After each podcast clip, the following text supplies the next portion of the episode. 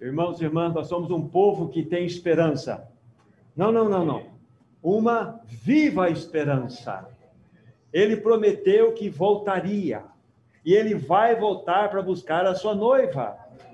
Ele irá voltar, irmãos e irmãs. Nós somos um povo que tem uma viva esperança. Que Senhor glorioso nós temos. Oh, amados irmãos, que alegria fazer parte do corpo de Cristo. Que alegria fazer parte dessa igreja maravilhosa do Senhor. Ah, não sei como é o coração de vocês, mas o meu saltita, fica pulando para lá e para cá. Bendito seja o nome do nosso amado Senhor Jesus.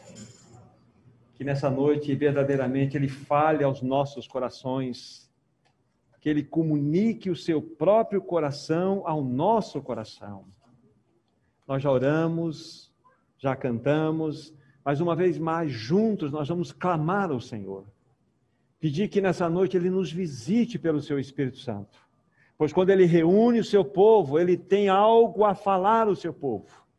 Ele deseja nos comunicar algo a nós. Mas Ele mais do que isso anseia. Ele deseja que ao recebermos a Sua palavra, possamos o quê? Responder. Que nós nos levantemos daqui quando formos para casa diferentes desafiados com um pouco mais, com a medida maior de Cristo no nosso coração, com o desafio de nós sermos mais e mais parecidos com esse amado Senhor Jesus. Vamos orar uma vez mais. Amado Deus, por tua infinita bondade, o que nós te pedimos nessa noite é que o Senhor abra a tua palavra para nós algo que é certeza em nossos corações, amado Deus, é que se tu não falares, este encontro será vazio, ele não terá sentido algum. Então nós te rogamos, nós te pedimos que tu venhas intervir nesta reunião, venha falar ao nosso coração, para que em tudo tu sejas glorificado. Em nome de Jesus.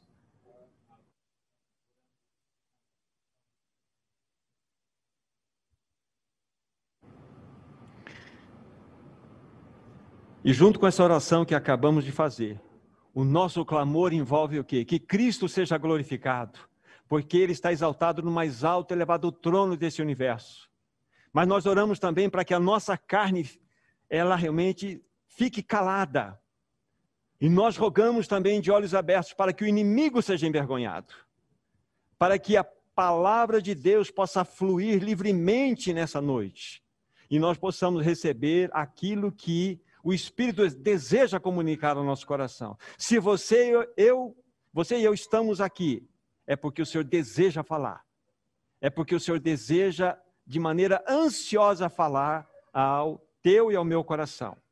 O encargo dessa noite, queridos irmãos, é uma vida de poder, lógico, a parte 2, que nós já começamos na semana passada, né?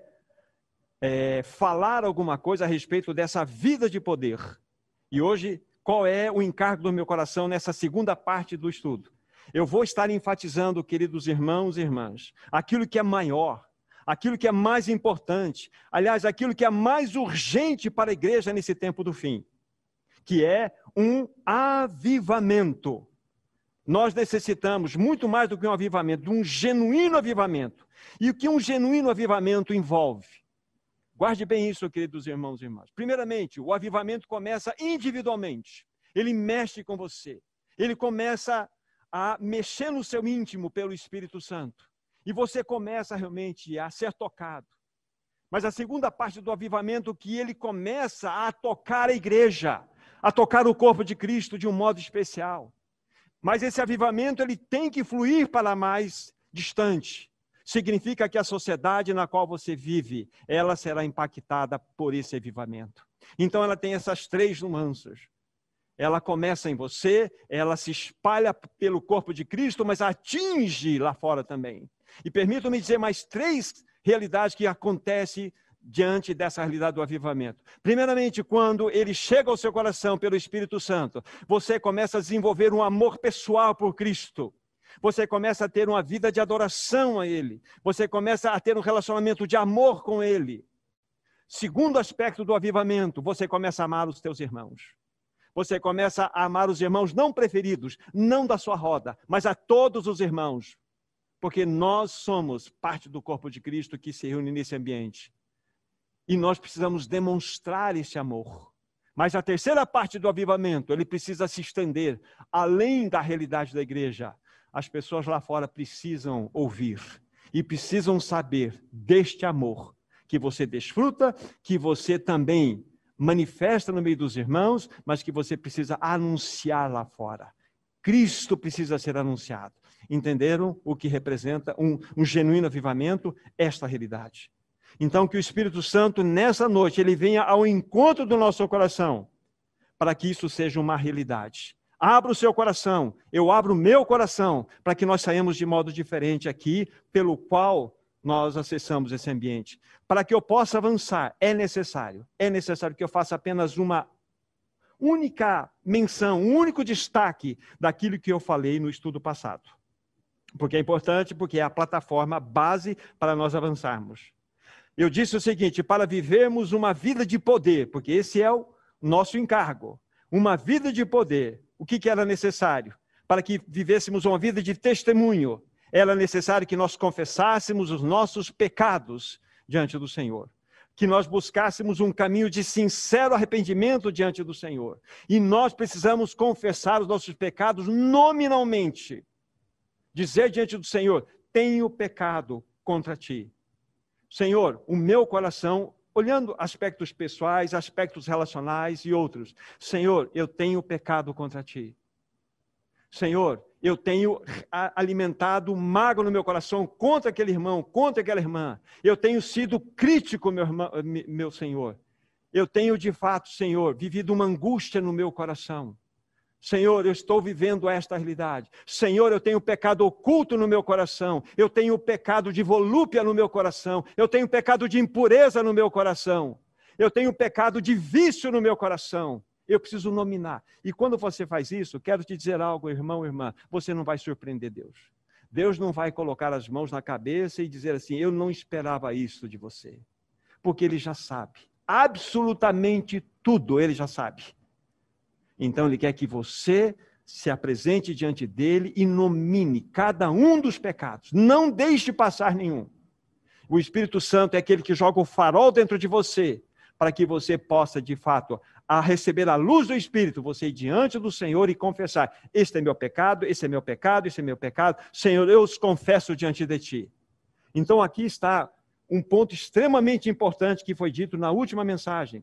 Porque diante dessa realidade, o que acontece? Nós conseguimos viver uma vida de realidade. Nós conseguimos juntar a doutrina que nós pregamos com a vida que nós vivemos. Senão, nós caímos na hipocrisia. Nós temos a doutrina correta, vivemos aqui anunciando a verdade, mas a nossa vida está desconectada da doutrina. Ou seja, o meu ensino tem que estar conectado com a minha prática. Senão, eu sou hipócrita. Eu vou viver uma, vou viver uma vida completamente é, é anticristã até.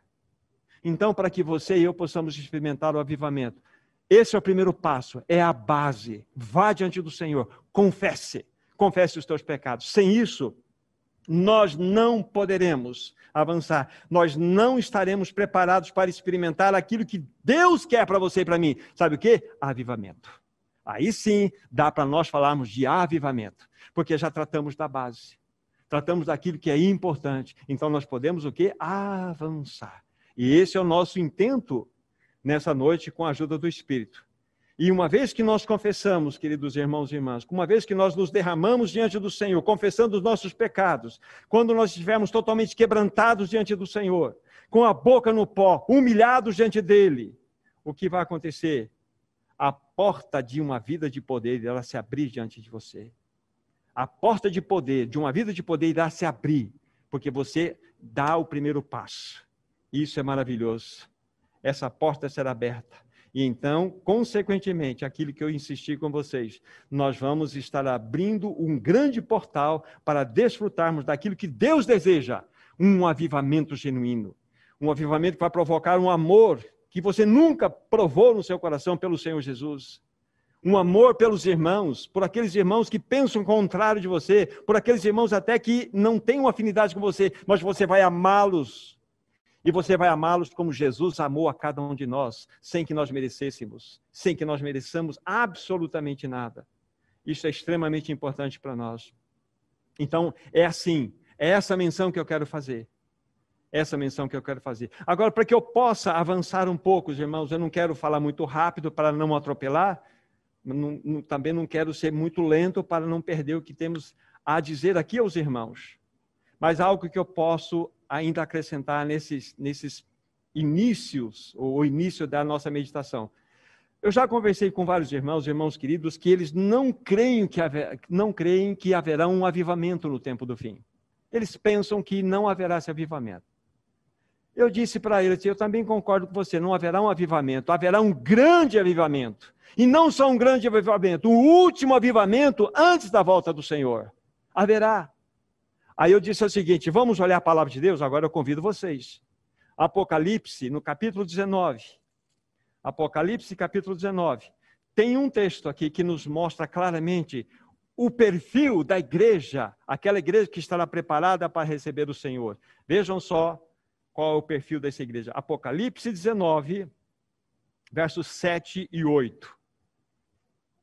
Alegremos-nos exultemos e demos-lhes glória, porque são chegadas as bodas do Cordeiro. Preste bem atenção agora. Cuja esposa a si mesma se ataviou, pois lhe foi dado vestir-se de linho finíssimo, resplandecente e puro, porque o linho finíssimo são os atos de justiça dos santos. Aqui algo extremamente importante para nós. Nós temos nesse texto aqui duas importantes verdades duas importantes. A primeira delas é a responsabilidade do próprio povo de Deus. Vejam que nós acabamos de ler no final do versículo 7, cuja esposa o quê? A si mesmo se ataviou. É responsabilidade de quem? O atavio, o preparo, não é da igreja? É nossa responsabilidade. Está sobre nossos costados. Porém, lógico, tudo que o Senhor demanda de nós, antes dele demandar de nós, ele lança uma tonelada de graça para que você possa responder essa demanda. Então, a igreja a si mesmo se ataviou, a noiva a si, a si mesmo se ataviou, a esposa a si mesmo se ataviou. Isso é responsabilidade nossa. Então, essa é a primeira realidade desse texto, a responsabilidade da igreja, a si mesmo se ataviar. Então, veja que nós devemos buscar a face do Senhor, nós devemos estar diante dele. Mas há uma outra característica aqui também importante que mostra que essa igreja, essa esposa, essa noiva, ela é cheia do Espírito Santo. Porque ela está promovendo o quê? As manifestações das obras e atos de justiça que são feitas por ela, né? feitas pelos santos. Porque ela foi dado vestir-se de linho finíssimo. Ou seja, ninguém pode ter essa qualificação, esse perfil, se não for cheio do Espírito Santo. Então, mostra-nos esse texto aqui que o perfil, a característica da igreja do tempo do fim é uma igreja avivada, é uma igreja que experimentará um grande avivamento, uma grande realidade. Então, nós devemos, de fato, olhar para esse aspecto, queridos irmãos e irmãs. Então, eu verdadeiramente creio, irmãos e irmãs, que a igreja não só terá um avivamento, mas um grande avivamento. Não é o nosso assunto desse encargo hoje, mas nós, se o Senhor assim nos permitir, falar daquilo que o Senhor deseja fazer no meio do seu povo, de trazer realidades que aqueles que eram da igreja primitiva experimentaram. Realidade de poder, realidade de graça, não para que a igreja seja exaltada, mas para que o povo veja um testemunho do poder de Deus no tempo do fim. Porque a igreja do Senhor é uma igreja vitoriosa, é uma igreja de poder. E nós vamos descobrir isso pela graça de Deus. Agora, é verdade, queridos irmãos e irmãs, dito isto, mostrando esta palavra, né, até em resposta àquela comunhão que tive com o irmão, eu quero também dizer o seguinte: que nesse tempo do fim, uma outra coisa irá acontecer. Vamos ver o que, que é. Segunda Tessalonicenses, abram comigo, por favor. 2 Tessalonicenses, capítulo 2, versículos 2 e 3. Então vejam só que são duas situações que se chocam aqui, e ambas acontecerão no tempo do fim. 2 Tessalonicenses, capítulo 2, versículos 2 e 3. Paulo está mostrando aqui né, a grande revelação da apostasia e da manifestação do homem da iniquidade. Versículo 2: A que não vos demovais da vossa mente com facilidade, nem vos perturbeis, quer por espírito, quer por palavra, quer por epístola, como se procedesse de nós, supondo que tenha chegado o dia do Senhor. Ninguém, de nenhum modo, vos engane, porque isso não acontecerá sem que primeiro venha a apostasia e seja revelado o homem da iniquidade, o filho da perdição. Li até o versículo 3. Então, o que a palavra de Deus está nos mostrando aqui? Que é reservado também para o tempo do fim uma grande apostasia. Vocês se lembram, um tempo atrás nós falamos aqui das, das três grandes coisas que aconteceriam no, no tempo do fim: a grande apostasia, a grande atribulação e o grande avivamento. Então, aqui a palavra de Deus está nos mostrando. Então, paralelamente a isso, acontecerá esta realidade, paralelamente ao avivamento maior que a igreja vai experimentar, o que vai acontecer? Uma grande apostasia. Estes que de fato fazem parte da cristandade apostatarão e seguirão o anticristo. Não serão os ateus, não serão aqueles ímpios, serão aqueles que estavam dentro das comunidades, vivendo a realidade dos cânticos, ouvindo a palavra de Deus, mas que nunca se posicionaram ou nunca quiseram nada e ficaram que na frieza dos seus corações, esses seguirão o anticristo. São esses os apóstolos. Mas o que eu quero dizer diante disso, contrapondo isso, vou usar uma adversativa, mas, mas, aleluia, irmãos, haverá um povo que irá se manter fiel, um povo que irá abominar o pecado, conforme nós dissemos na primeira reunião irá confessar os seus pecados, não suportará viver em pecado, confessará, nominará cada pecado diante do Senhor, porque o pecado é ofensivo, ele machuca o Senhor, ele fere a você, ele destrói a sua alma, ele aniquila você, aniquila a comunhão, ele acaba com uma reunião, ele macula qualquer reunião. Porque quando eu chego em pecado numa reunião, eu não só estou trazendo pecado para mim mesmo, eu estou maculando, eu estou trazendo uma realidade espiritual esquisita para o povo de Deus. Então, nós devemos levar a sério esse assunto. Mas eu estava dizendo no sentido positivo, né? Irá acontecer que um povo irá se manter fiel, que vai abominar o pecado, viver uma vida de poder, um povo que provará um grande avivamento. E a questão que eu digo e levanto para vocês é a seguinte: o Senhor está fazendo a sua chamada. Ele já está chamando. Você está ouvindo o Senhor falar? Você está ouvindo o Senhor chamar para você? Saia dessa vida medíocre, saia dessa realidade, se posicione, pare de brincar de cristianismo, se posicione. Você está ouvindo isso? Porque haverá um dia que teu ouvido poderá ser cauterizado. Haverá um dia em que você vai ouvir, ouvir, ouvir, e como aquele trabalhador da roça, que trabalhou com muitos anos com a enxada na mão, tem tanto calo que não tem mais sangramento. Porque se eu pegar na enxada agora, no enxadão, com três ou quatro braçadas que eu der, vai vermelhar e vai sangrar minha mão. Eu tenho sensibilidade. Mas se eu vou acostumando, se eu vou acostumando com aquela situação, os calos irão tomando conta das minhas mãos e eu não serei mais sensível à voz do Espírito. Vocês entendem a relação? Então não brinque com o pecado, não brinque com essa situação. Se você está ouvindo a voz do Senhor, você está ouvindo o chamado do Senhor, fala, Senhor, eis-me aqui, eu quero, eu quero fazer parte desses que serão avivados no tempo do fim. Essa é a questão, estamos ouvindo? Querido irmão, querida irmã, nós precisamos, de fato, clamar como um profeta há 600 anos antes de Cristo, aproximadamente, clamou ao seu Senhor. E veja qual foi a tônica do seu clamor. Abacuque. Vamos para o livro de Abacuque. Se você achou Daniel, siga em frente, indo em direção ao Novo Testamento, entre em Miqueias, Sofonias, opa, passei. Abacuque, capítulo 3. Depois de Naum, Abacuque, capítulo 3, versículo 2. Veja a oração de Abacuque. Diante de tudo aquilo que o povo de Deus estava enfrentando, diante daquilo que o povo de Deus estava vivenciando. Abacuque 3, versículo 2 depois de todas as revelações dadas pelo Senhor, então Abacuque faz a seguinte oração, vamos ler uma parte dela. Tenho ouvido, ó Senhor, as tuas declarações e me sinto alarmado. Aviva a tua obra, ó Senhor, no decorrer dos anos. E no decurso dos anos, faze-a conhecida. Na tua ira, lembra-te da tua misericórdia. Então nós estamos vendo aqui o clamor de Abacuque.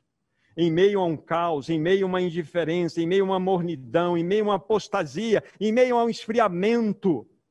Aviva, Senhor.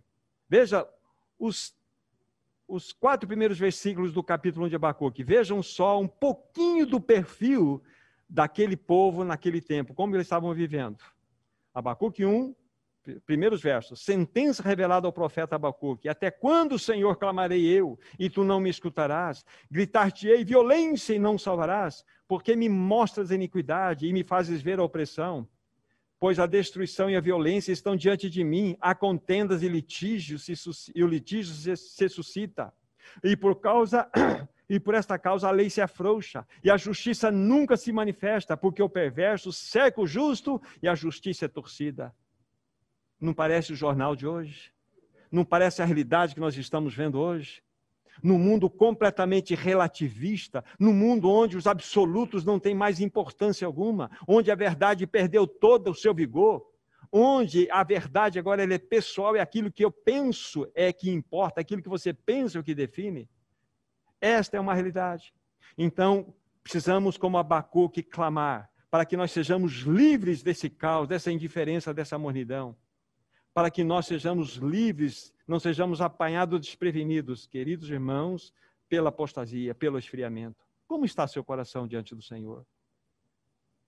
Você tem sentido o, o soar do clamor do Senhor no seu coração? Então atenda, atenda, não resista, porque a cada a cada é, tempo que você resiste, a cada interrupção que você dá à voz do Senhor, acontece um grau a mais do aumento do calo espiritual em você.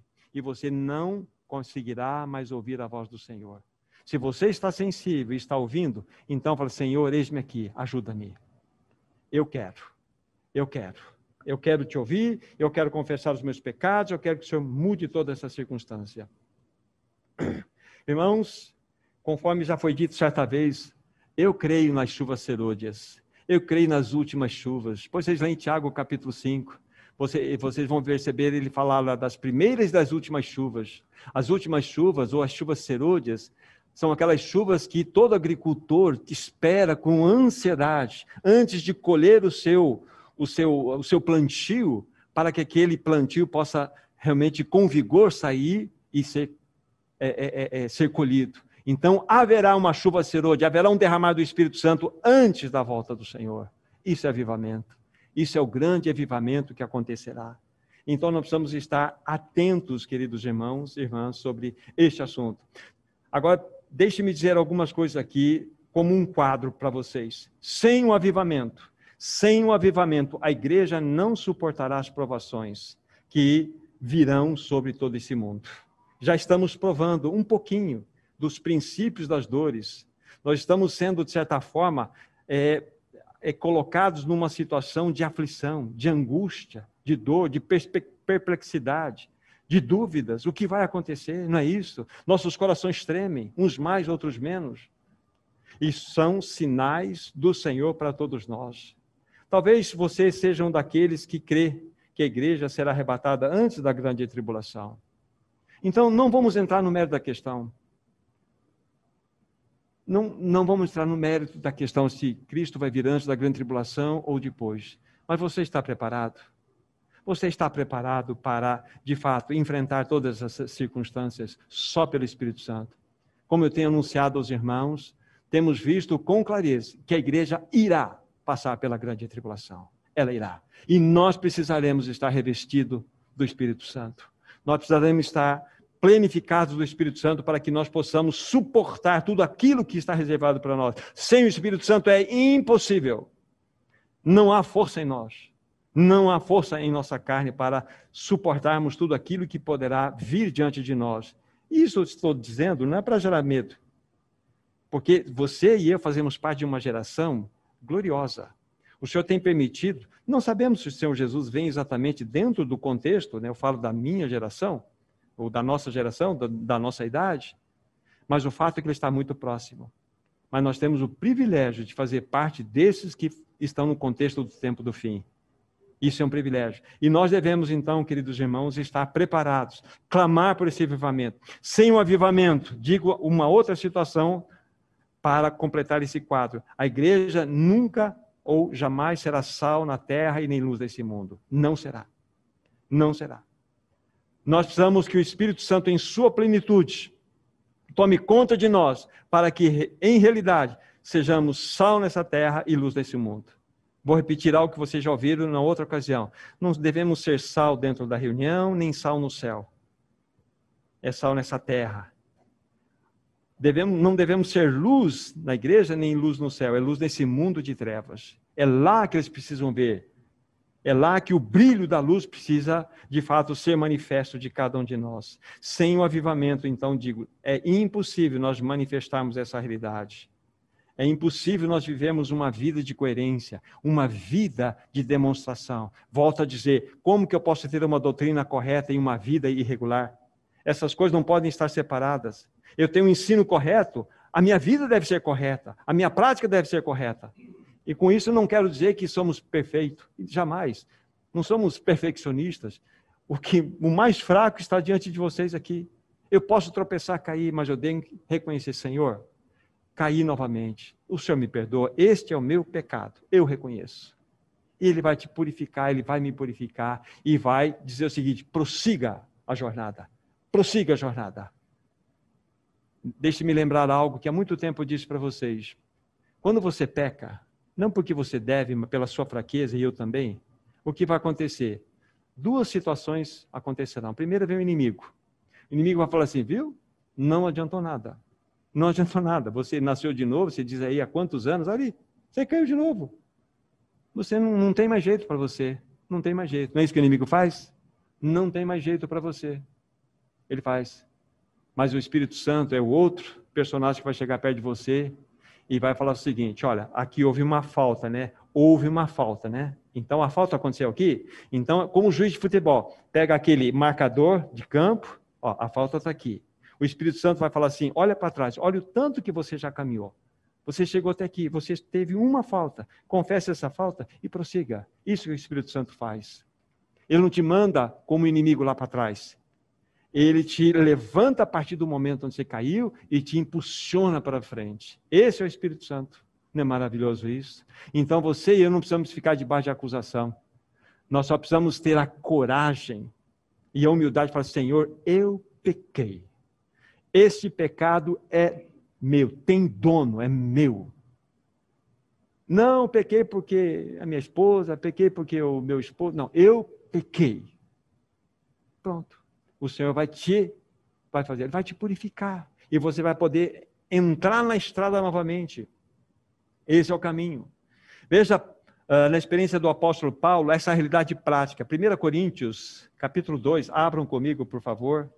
1 Coríntios capítulo 2, versículos 3 e 4. Veja com que Paulo, ele se apresentou diante daqueles que eram irmãos na igreja em Corinto. 1 Coríntios 2, 3 e 4. E foi em fraqueza, temor e grande tremor que eu estive entre vós, e a minha palavra e a minha pregação não consistiram em linguagem persuasiva, de sabedoria, mas em demonstração de espírito e de poder. Deixa eu completar com cinco. Para que a vossa fé não se apoiasse em sabedoria humana, e sim no poder de Deus. Aqui está a experiência do apóstolo Paulo. Ele está dizendo: a minha palavra, minha pregação, não estavam fundamentadas, consistentes aí de apenas uma linguagem persuasiva. Às vezes eu tenho a doutrina correta, eu tenho o conhecimento da palavra, eu posso passar, vocês também podem passar. Mas isso é, não é suficiente. Diz assim, mas em demonstração do espírito de poder. Aqui está a vida de poder. A vida de poder implica em quê? Implica na realidade prática. Doutrina casado com vida. É assim que eu estou vivendo, é assim que nós vivemos. Então aqui Paulo nos mostra claramente que a linguagem, a, a pregação, a palavra é extremamente importante, mas ela dissociada do espírito de poder, ela não tem valor algum, a, a não ser informação, informação, informação. 300 toneladas de conhecimento bíblico e zero de prática. Muitas vezes essa é a nossa realidade. Eu sei tudo que a palavra de Deus diz a respeito de um assunto, mas na prática eu tropeço, tropeço, tropeço, tropeço. Então está desconectado. Então nós precisamos que o Senhor nos ajude neste assunto. Que Ele nos socorra nesse assunto. Somente, queridos irmãos e irmãs, aqueles que forem avivados, aqueles que, de fato, forem cheios do Espírito Santo, poderão expressar a vida de Cristo e assim impactar a sociedade em que vive. Sacudir o mundo à beira do caos moral, social, econômico, político, etc., que ele está vivendo.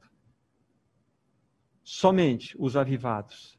E cada vez mais nós estamos caminhando para um afunilamento dessa circunstância. E não haverá como nós enfrentarmos toda essa circunstância ou situação se não for cheios do Espírito Santo. Você e eu precisamos estar plenificados do Espírito Santo. Nós precisamos estar cheios do Espírito Santo.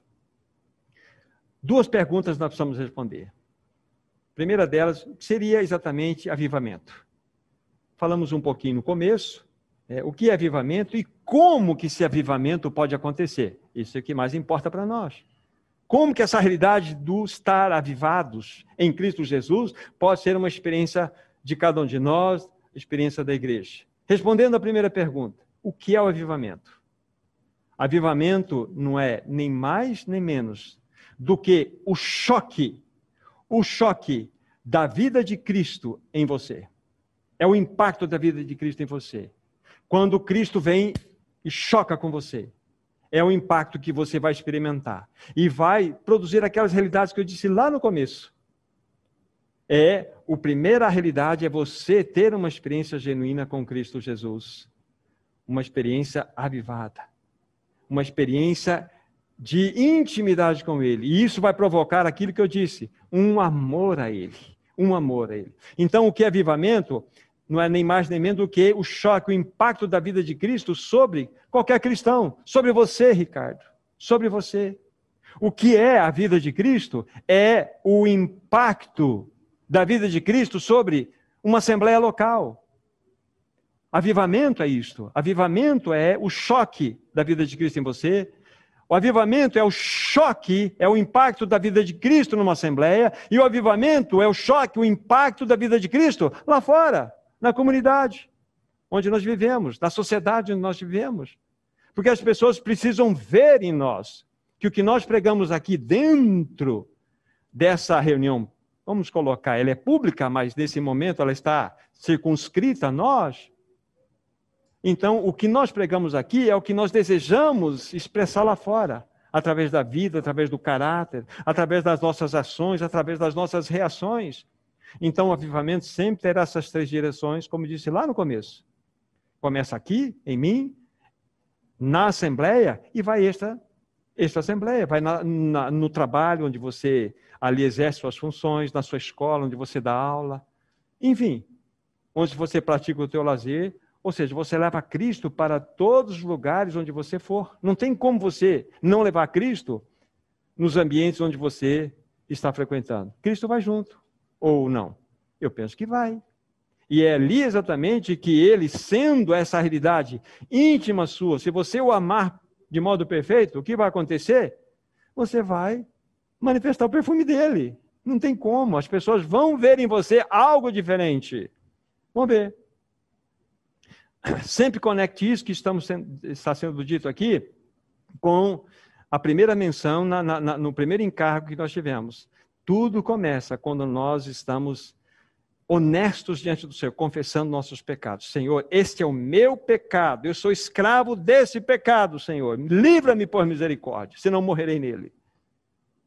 Quando você confessa isso, então você abre o que? Abre uma porta, um portal para que o avivamento seja uma realidade na sua vida e também na minha vida. Então, o que é o avivamento? Já falamos. Agora, como é que nós podemos, na segunda questão levantada, né? Como que nós podemos ser avivados? Agora eu quero subir nos ombros de Tozer, para não estar dizendo uma frase que é dele sozinho mas eu estou nos ombros de todos, então vejam o que ele vai dizer para você e para mim. O avivamento só vem para os que o desejam com angustiosa intensidade. Vou repetir. O avivamento só vem para os que desejam com angustiosa intensidade. Irmãos e irmãs, o avivamento não é algo automático. Não vem através de orações frias e formais, como se nós fôssemos aqui conectar como se fosse um interruptor. Senhor, nos mande o avivamento, ele vai nos mandar. Não vai acontecer. Vocês vão entender o porquê todos ele está dizendo isso aqui. Vamos citar um texto para mostrar esta realidade. O avivamento vem para aqueles que eu desejo com angustiosa intensidade. Já disse que eles o avivamento não virá de modo automático com as orações formais. O avivamento virá quando o Senhor olhar para você e ver o teu coração na tua boca. Quando ele enxergar o coração, o teu coração na tua boca, quando você orar com o teu coração explodindo na tua boca, você e eu estaremos preparados. Esse é o ponto. Esse é o ponto. Então nós precisamos da ajuda do Senhor nesse sentido. Irmãos, Todo homem, guarde bem o que eu vou falar. Todo homem é tão santo, todo homem é tão santo e tão cheio do Espírito Santo como o deseja. Acho que você não viu. Todo homem, todo cristão é tão santo e tão cheio do Espírito Santo como ele o deseja. Opa! Isso faz a gente pensar duas vezes. Como assim? É verdade que ele, ele não pode estar tão cheio do Espírito Santo como gostaria. É verdade. Mas, com toda certeza, ele está tão cheio como deseja estar. Isso nos coloca numa situação para nós pensarmos. Eu, cada um de nós, somos tão santo, tão cheio do Espírito Santo como temos desejado. É isso que estamos lendo aqui. E isso nos coloca numa situação de peso e de responsabilidade. Mas é um santo peso, é uma santa responsabilidade que é colocada sobre nós. Vamos dar um, uma, uma, uma pista para vocês, é o texto que eu quero citar para vocês. Mateus capítulo 5. Mateus capítulo 5. Na quarta bem-aventurança. A primeira é, né? Bem-aventurados os pobres de espírito, porque deles é o reino dos céus. A segunda é bem-aventurados os que choram, porque serão consolados. A terceira é bem-aventurados os mansos, porque darão a terra. A quarta bem-aventurança. Versículo 6. Bem-aventurados os que têm fome e sede de justiça, porque serão fartos. Você já se perguntou, olhando para esse texto aqui, por que, que Jesus colocou essa ênfase? Muito bem poderia estar escrito aqui: bem-aventurados aqueles que anseiam pela justiça, isso serão fatos. Bem-aventurados aqueles que desejam a justiça. Já seria algo de peso para nós, você desejar, ansiar. Mas Jesus coloca duas realidades aqui: os que têm fome e sede de justiça. Não é interessante isso? Aí você tem que pensar na fome e na sede. A coisa mais triste é quando você ouve em situações assim, de reportagem, de coisa, uma criança fala assim: mãe, está doendo a minha barriga, está doendo de fome. Eu não como não sei quantos dias. É dor. Porque fome e sede são sensações físicas. São realidades físicas que nos seus estágios mais agudos produzem o quê? Dor. Dor. Aí você e eu vamos entender o que Tozer quer dizer, só vem para aqueles que desejam com angustiosa intensidade, fome e sede. Vocês percebem? A importância de nós entendermos como que nós podemos dar um passo para sermos avivados. Porque eu creio que todos nós aqui, um dia na nossa história, ou mesmo durante esse período, temos oração, Senhor, queremos um avivamento, e a coisa não acontece. Ela vai, vem, vai, vem, e a coisa não acontece. Será que o Senhor está realmente bloqueando isto? O problema está do lado de lá ou do lado de cá? Por que será que nós não estamos experimentando o que o Senhor deseja dar para nós? Ele deseja dar para nós. Agora, será que nós estamos tendo fome e sede aqui nas bem-aventuranças bem né, de justiça? Mas será que eu estou tendo fome e sede de ser avivado? De ser de fato plenificado do Espírito Santo? Essa é a pergunta que eu faço ao meu coração.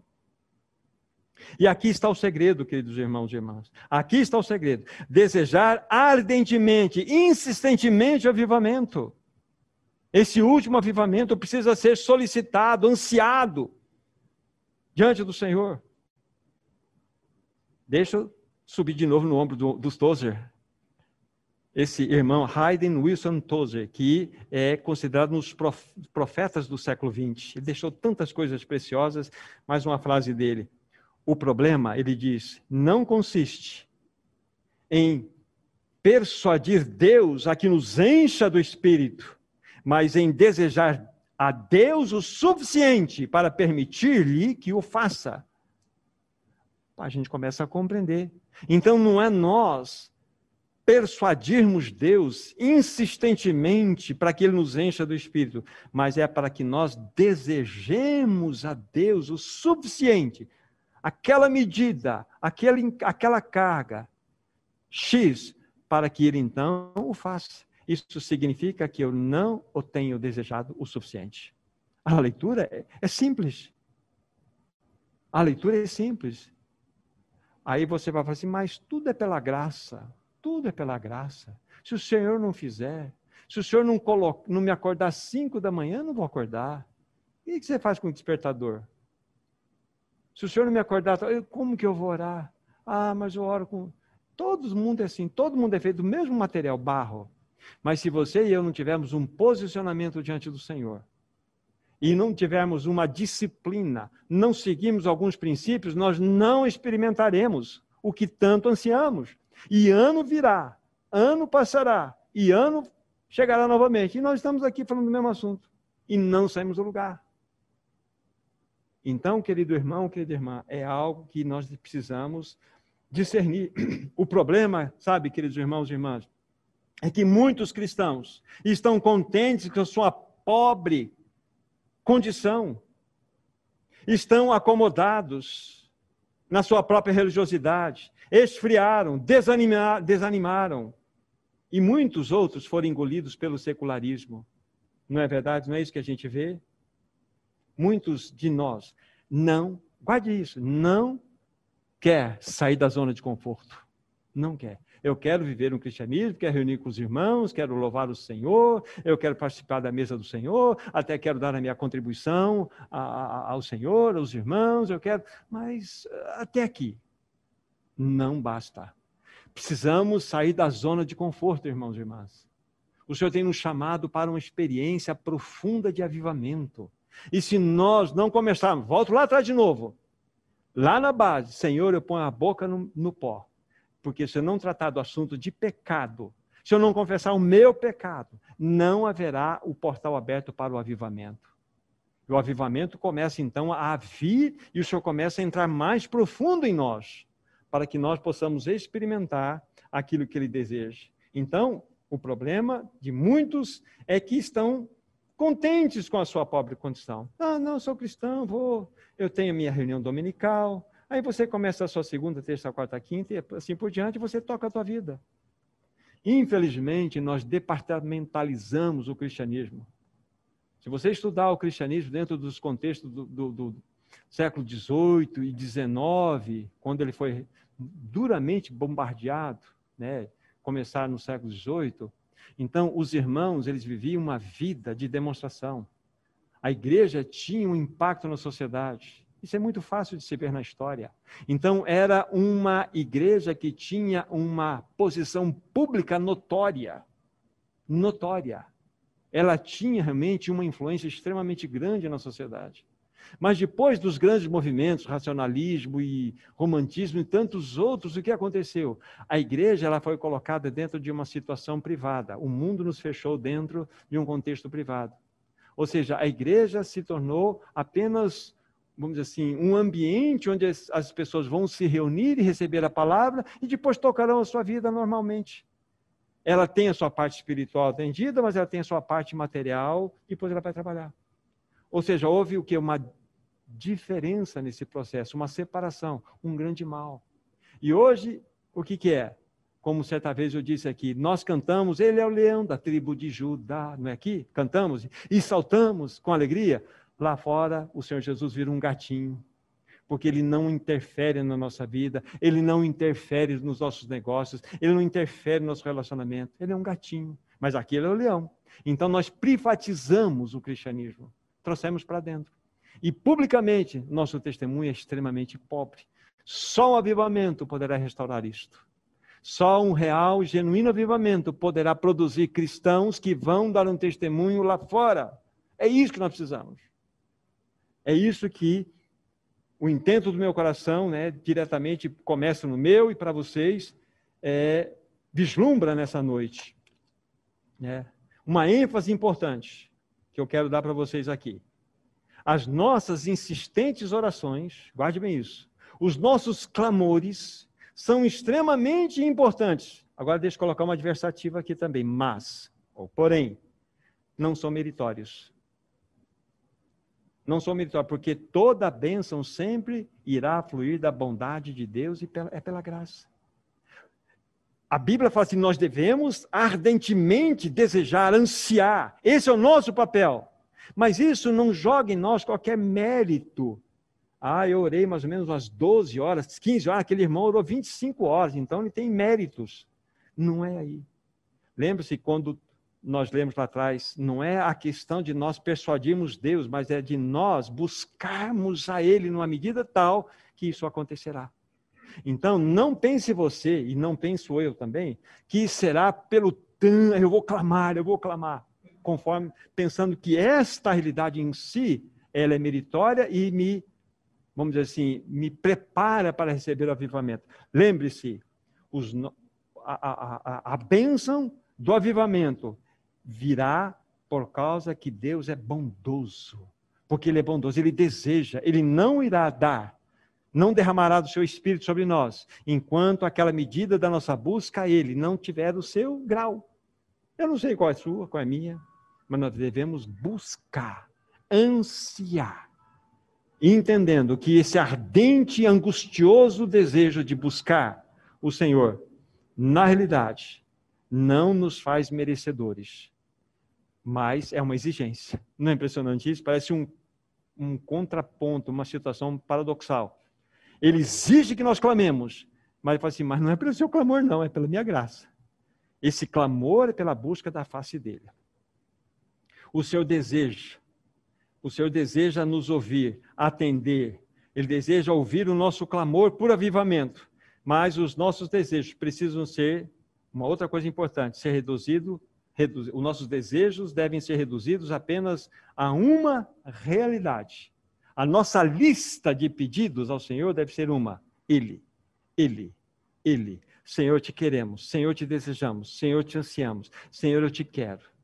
Porque quando nós buscamos Ele, o seu reino, as demais coisas serão agregadas, serão acrescentadas. Queridos irmãos e irmãs, as nossas ambições precisam ser dominadas. Guarde isso que eu vou ler para vocês agora. Vou ler. Quando tivermos esmagado o leão e a víbora da nossa carne, e calcado o dragão do amor próprio sob os nossos pés, e nos considerarmos verdadeiramente mortos para o pecado, então, e só então, Deus poderá elevar-nos à novidade de vida e nos encherá do seu bendito Espírito Santo. Então há uma luta sim. É verdade, nós confessamos nossos pecados, mas você percebe que a luta continua. E aqui nós estamos mostrando que há uma víbora da nossa carne que age. Há um leão do nosso ego que deseja manter-se no trono. Às vezes há uma consideração, uma autoconsideração de um amor próprio tão forte em nós. Isso é um pecado terrível que precisa ser confessado também. E quando nós nos consideramos mortos para o pecado e vivos para Deus, opa, os portais se abrem. Aí o que acontece? Nós começamos a abrir as possibilidades para que o Espírito Santo, de fato, possa assumir o controle da nossa vida. Isto é o avivamento. Isso abre a porta de um avivamento. É muito simples, deixa eu dizer em, simples. Sabe quando nós vamos experimentar o real avivamento? Ou como, qual a maneira mais adequada, ou como nós devemos receber o avivamento? é de acordo com o estado do nosso coração. Se eu abrisse o teu coração agora, fizesse uma cirurgia no teu coração, né? Não estou pensando no físico. Abrisse teu coração. Quanto de peso encontraria aí dentro? Quanto de peso tem dentro do seu coração? Teu coração é leve? Qual é o peso que tem dentro do seu coração? Então, o estado do meu e do seu coração está diretamente implicado naquilo que Deus deseja fazer para você. Se o, seu, teu, se o teu coração está tão amarrado com as coisas desse mundo, está tão enlinhado com as situações, as preocupações desse mundo, onde está o lugar para Deus aí? Onde está o lugar para aquele que deve culpar o primeiro, o segundo, o terceiro, o quarto, o quinto e todos os lugares do seu coração? O Senhor deseja que você continue trabalhando, deseja que você continue suprindo a sua família, deseja que você continue viajando, trabalhando, servindo. Mas o teu coração deve ser dele.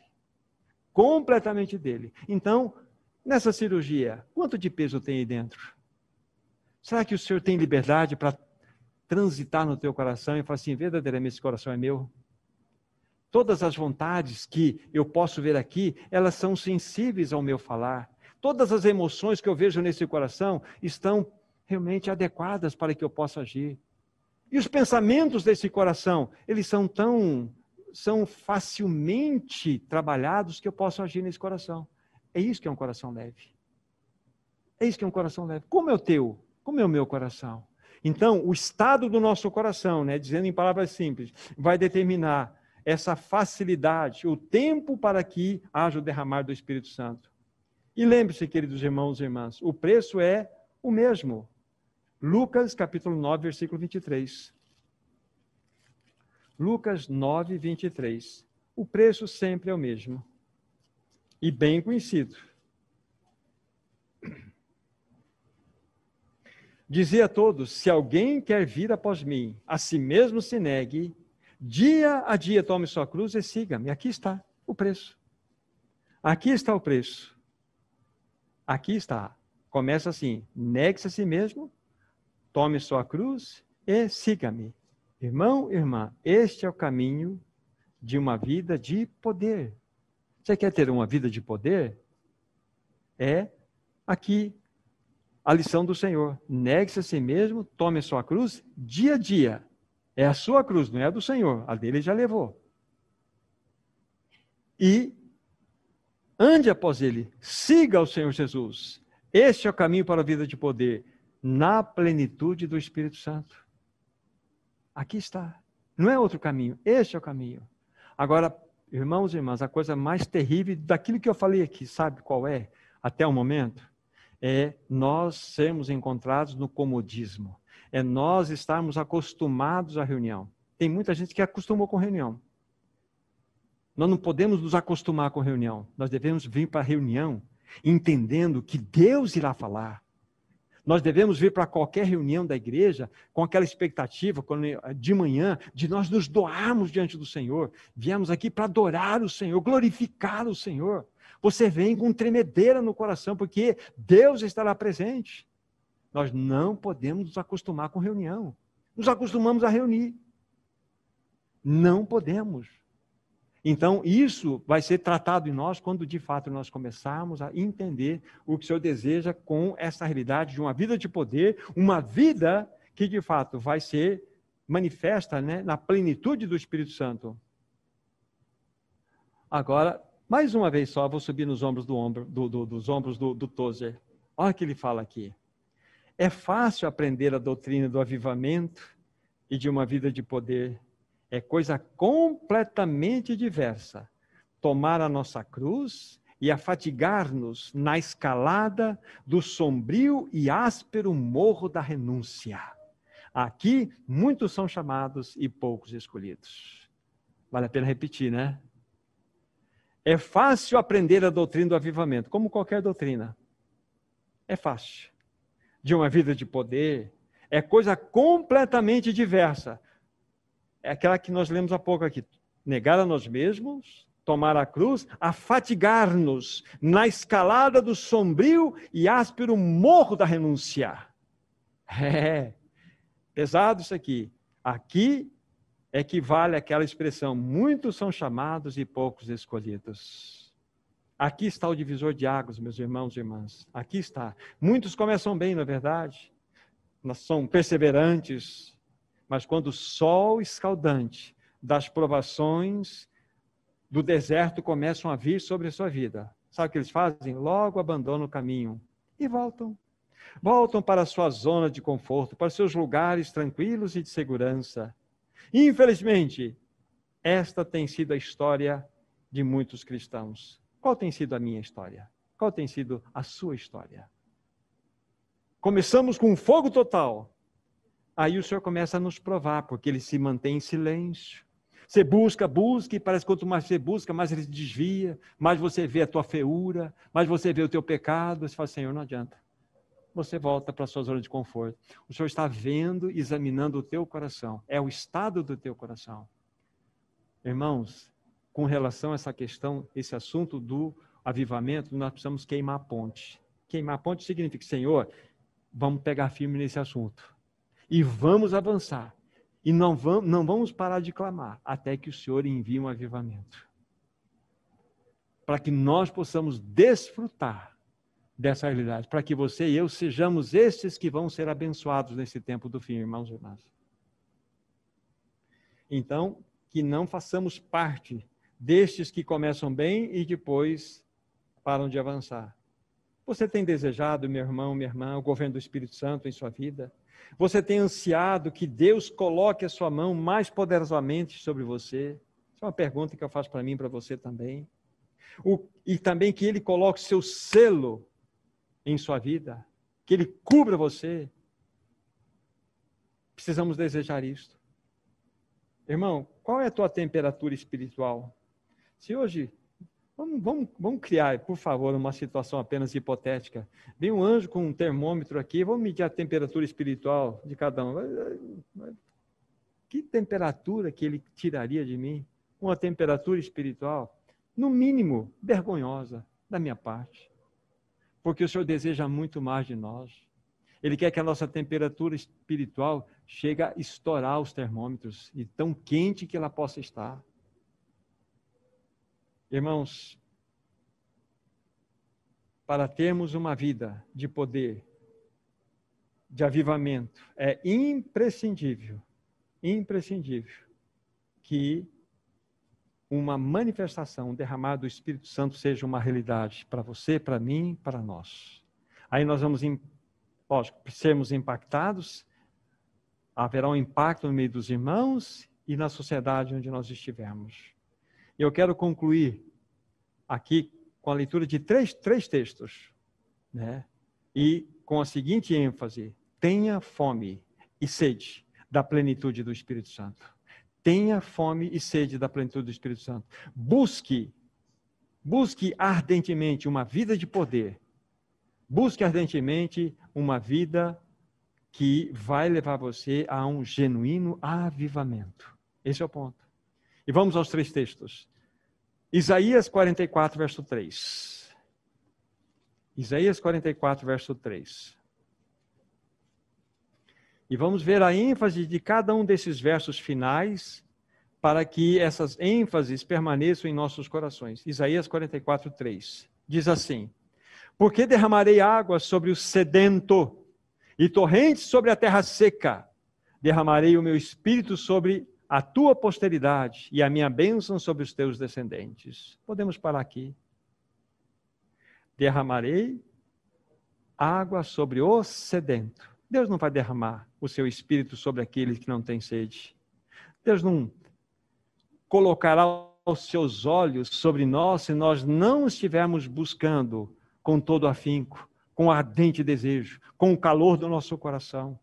Se nós não formos encontrados como uma terra seca, às vezes nós temos a nossa própria água que vai diminuindo um pouco aqui secos da nossa existência.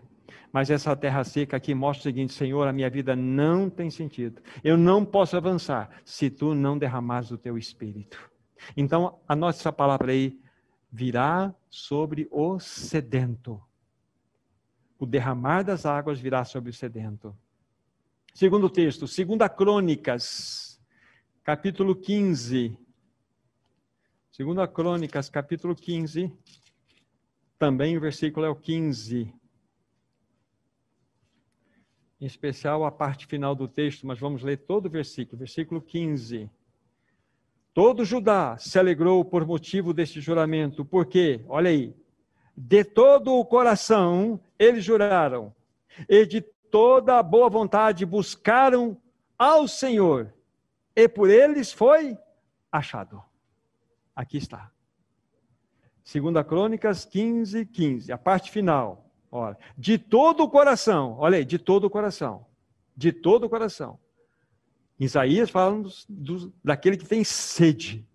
Em 2 Crônicas 15, 15 fala de toda a vontade, de toda a boa vontade, buscar o Senhor. De todo o coração lhe juraram. E por eles foi achado. Quando seremos achados e encontrados pelo Senhor? Quando todo, todo estiver uma realidade em você. É assim que eu tenho buscado o Senhor?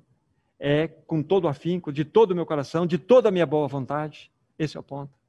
Lembre-se, não há mérito em toda essa angustiosa busca, ainda que ela seja exigida de nós, porque tudo é pela graça. O Senhor quer medir a nossa temperatura espiritual para verificarmos o quanto temos buscado para que ele possa se manifestar em cada um de nós. E por fim, Jeremias 29.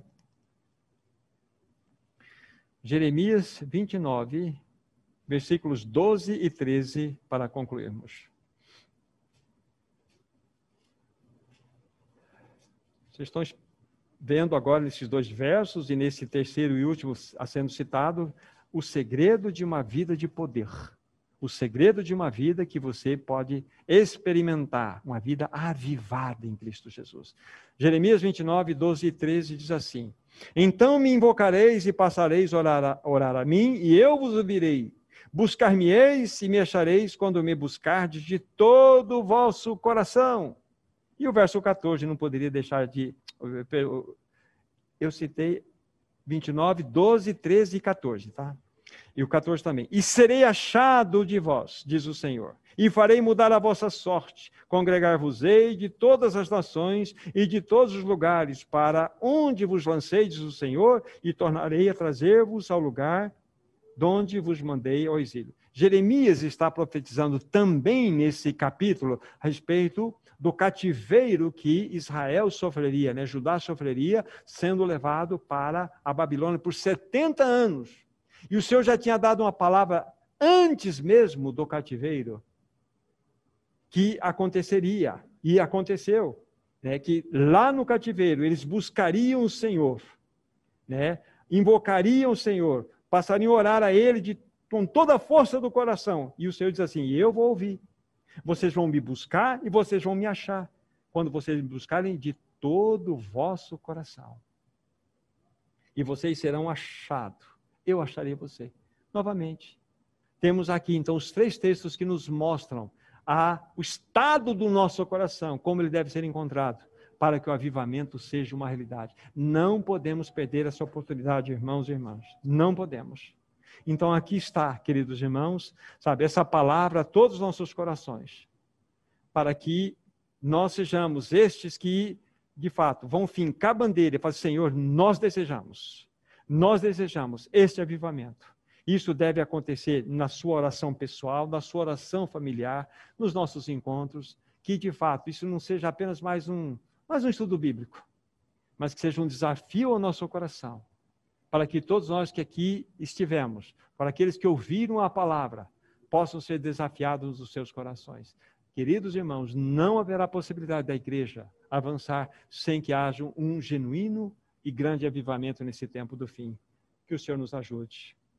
Que o Senhor nos ajude. Vamos orar e depois da oração que eu fizer, eu quero dar a liberdade àquele irmão, aquela irmã, irmãos e irmãs que desejarem se expressar nesse momento, depois o irmão virá aqui para fazer o encerramento. Querido Deus, nós te agradecemos por essa noite. Recebemos o teu falar, a tua exortação, e o pedido que nós fazemos, vamos fazer agora, é que tu mesmo promova, cria dentro de nós uma fome e sede de sermos cheios do, do Espírito Santo, da plenitude desse maravilhoso Paráclito. Pois somente assim poderemos experimentar uma vida de poder, somente assim nós desfrutaremos do avivamento que tanto tu desejas enviar para o teu povo. Nós desejamos isso, nós ansiamos por isso e pedimos, fazemos essa oração em nome de Jesus. Amém, Senhor.